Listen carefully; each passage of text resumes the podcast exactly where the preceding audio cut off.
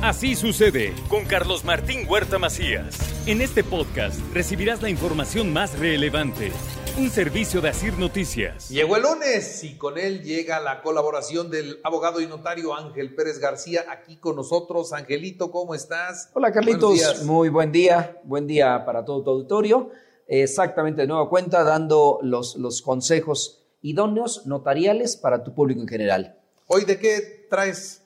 Hoy vamos a hablar de los diferentes tipos de notarios. Porque hay una vez una confusión. ¿Cómo se llega al notario? ¿Quién es el notario? ¿Cuántos tipos de notarios hay? ¿Y cómo funcionan? Ah, yo pensé que todos eran iguales. No, no, no, no. Y, y bueno, empezaremos por el principio. ¿Quién es el notario o qué es el notario? El notario es un profesional del derecho y que ejerce por delegación del Estado la función pública. Y esa función de fe pública la ejercen los profesionales. Ahora, ¿cómo se llega a ser notario? El primer requisito es tener una patente de aspirante. Y para obtener la patente de aspirante se necesita presentar, de acuerdo a esta nueva legislación, un examen y reunir ciertos requisitos para poder presentar ese examen. Desde prácticas notariales, desde antigüedad del título, etc.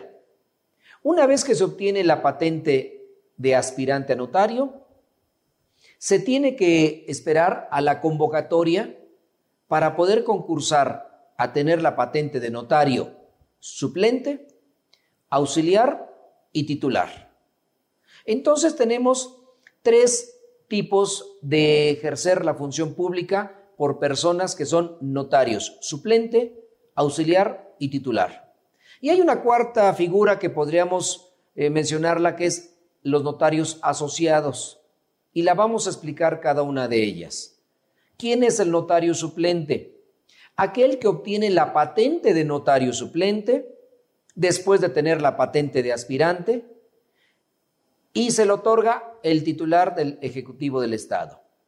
Y el notario suplente única y exclusivamente actúa en ausencias temporales o accidentales del notario titular. Entonces, si el titular sufre alguna enfermedad, si el titular eh, se va de vacaciones, si el titular está en, en algún cargo de elección popular, el notario suplente va a suplir esas faltas temporales o accidentales del notario titular. Esa es la función del notario suplente. Tiene las mismas funciones que el notario titular, solo que actúa en su protocolo, con su sello y con el nombre del notario titular. Entonces, el notario titular es el último que vamos a ver, pero el suplente es aquella persona, aquel notario con patente de notario de, aspirante y hoy ya notario suplente, que va a suplir las faltas temporales y accidentales del notario titular. Por diversas razones, el titular se ausenta, porque se va de vacaciones, porque tiene un puesto de elección popular, porque es designado por el Ejecutivo para algún cargo, algún cargo público, y entonces entra en funciones el notario suplente por determinado tiempo que no esté en funciones el notario titular. Segundo, el notario auxiliar también, después de obtener su patente de aspirante, va a esperar la convocatoria para concursar a ser notario auxiliar. El notario auxiliar va a tener las mismas funciones que el notario titular en la notaría. Va a actuar con su sello y protocolo del titular y protocolo son los libros, los folios sobre los cuales se redactan las escrituras en, esas, en ese protocolo. Entonces el notario auxiliar es quien auxilia al notario titular y eh, tiene las mismas funciones y pueden actuar de manera simultánea, es decir, los dos a la vez en el mismo protocolo. Y el notario titular es aquella, aquella persona que después de ser resultado triunfador en el examen de oposición, obtiene la patente para ser notario titular y tiene que proveerse a su costa sellos, folios y todo lo necesario para ejercer su función como tal. Entonces, estos tres tipos de notarios actúan de manera conjunta, a excepción del suplente que solamente suple al notario titular. ¿Puede haber de manera conjunta los tres en la misma notaría? No, O hay suplente y titular, que el suplente suple las faltas temporales del titular, o hay auxiliar y titular. No puede haber los tres. Pero mencionábamos que hay una figura también, una cuarta figura de notario, y que es el notario asociado. ¿Qué significa esto? Que cuando dos notarios titulares de una notaría no tienen notario auxiliar, no tienen notario suplente, entre ambos pueden celebrar un convenio en el cual se van a suplir de manera mutua y recíproca.